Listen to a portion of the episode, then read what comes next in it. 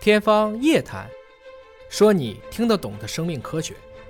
天方夜谭，说你听得懂的生命科学。各位好，我是向飞，为您请到的是华大集团的 CEO 尹烨老师。尹老师好，向飞同学好。日本的科学家做这个实验也觉得想法很奇特啊，跟他们拍的很多片子可能有异曲同工之妙啊。你怎么知道这么多呢？ 这个爱学习嘛，爱学习 哎啊。 用肛门来呼吸，当然这个是在老鼠身上做的实验。他用三种小老鼠做了不同的实验。是在极端的缺氧的环境之下，对那么一种小老鼠呢，就正常的用鼻子呼吸的；一种小老鼠呢是肛门给气，哎，等于是我氧气呢不是通到面罩里边，是通在下面；还有一种小老鼠呢是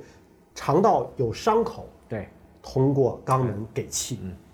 那三只小老鼠呢，在极端缺氧的条件之下，一只比一只活得长。嗯，只是正常呼吸的十几分钟死去了，那么肛门给气的活的时间更长一点，十八分钟。肠道有破损的，又通过肛门给气的，活了五十分钟。这怎么用肛门呼吸，还得以肠道破损为代价呀？这个、嗯是啊，尹老师来分析分析这个实验啊。呃，哈哈， 其实我们知道原来的，你比如说泥鳅，嗯，很多的时候会发现，哎，它怎么会从肛门排气呢？排气那不是正常哎，的？后来发现那是它呼气当中排出来的废气，嗯原来它是可以用肛门呼吸的。嗯，还有海参，直接拿肛门去过滤。海参好像只有一个进口出口都一样。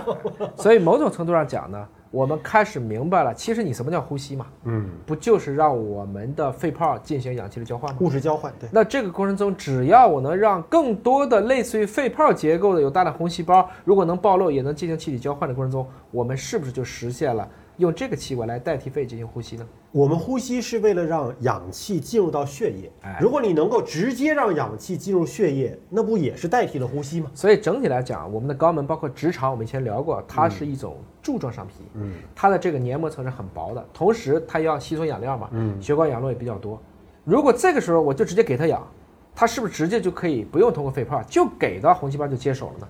所以从这个意义上讲，就诞生了日本人这一个今天听起来有点儿重口味的这样的一个文章。当然，我们也说了，叫做天文地理谁也不理，屎尿屁性一听就灵啊！今天又回到这个问题上去。这是东京大学的这个研究也是很奇特，但是我们关注的很悲哀的一个结果就是三只小老鼠最终还都没有挺过去。但是不管怎么说嗯啊，其实最后那个直肠破损呢，也就是红细胞更暴露了，已经五十分钟嗯五了。十分钟了，他们管这个肛门呼吸法还给了一个名字叫 EVA。听过这个动画片吗？《新世界福音战士》，这是很 多这个二次元呐、很多我的同事们也非常喜欢的一个动画 片儿啊。哎 EVA 呀啊这个，EVA 是肛门呼吸的一个英文的缩写。是啊，所以呢，这个没有办法啊，因为在 EVA 当中有一个驾驶员，在嗯机甲当中他们怎么呼吸，你知道吗？液体呼吸啊，通过液体呼吸就异曲同嗯工了，撞车了。啊，他们在机甲当中通过液体来进行呼吸，嗯他们也考虑我们能不能改进一种，就不要用气了，嗯，我来用一种类似的液体，但是它也能相关供氧。啊液体呼吸，其实，在有很多科幻小说当中都有这样的一个描述啊，就是说你好像是呛了水了，哎但实际上那个里边的氧气的含量是足以让你做氧气的交换的。哎，他们就用了一种叫做全氟奈烷，一嗯种液态物质，代替氧气注入到直肠道，因为这个液体啊，它对氧气和二氧化碳它都有非常强的附着能力，嗯所以它就可以帮助你来做对应的这个气体交换。所以还是那只老鼠，直接给了这个全氟奈烷，嗯，猜一猜，我给了一毫升全氟奈烷，我让这个老鼠活了多久？它还是在肠道当中，还是让它在低氧环境下，嗯还是你刚才那个状态，我只是不打氧气了，打一毫升的全氟奈烷。嗯，它的最长时间就达到了一小时，就比刚才那五十分钟还多，还长。还啊、多了，接下来呢，呃，日本人不还满足于老鼠对了直接来头猪，啊啊你用更大的哺乳动物哎，啊来一个猪直接怼上，嗯四百毫升下去了，猜猜猪活了多久？也是极端的低氧环呃境，一样的，前面都一样。你说一般一个猪跟我们人也差不多吧？没一有般氧气肯定活不了几分钟对啊。但是这个猪坚持了十八分钟。嗯，啊，就是从这个意义上来讲，可能我们未来的这些大型哺乳动物，包括人类，在技术成熟条件下，假如说就在水里，实在不行了，就来肛门呼 吸。给氧，肛水下肛门呼吸可以让我们活得更长，是吗？这个呢，特别是跟新冠疫情的，有人就讨论，那是不是以后，比如说肺都堵上了，就从下面呼吸？还能进行氧气的交哦换。后来说就别扯了，艾克猫本来就可以体外氧合，我还用你这费劲的事儿、儿、哦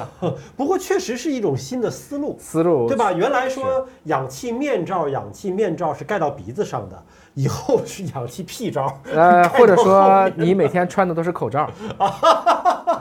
这可能会是一种未来的给药的方式，这倒是有可能。是，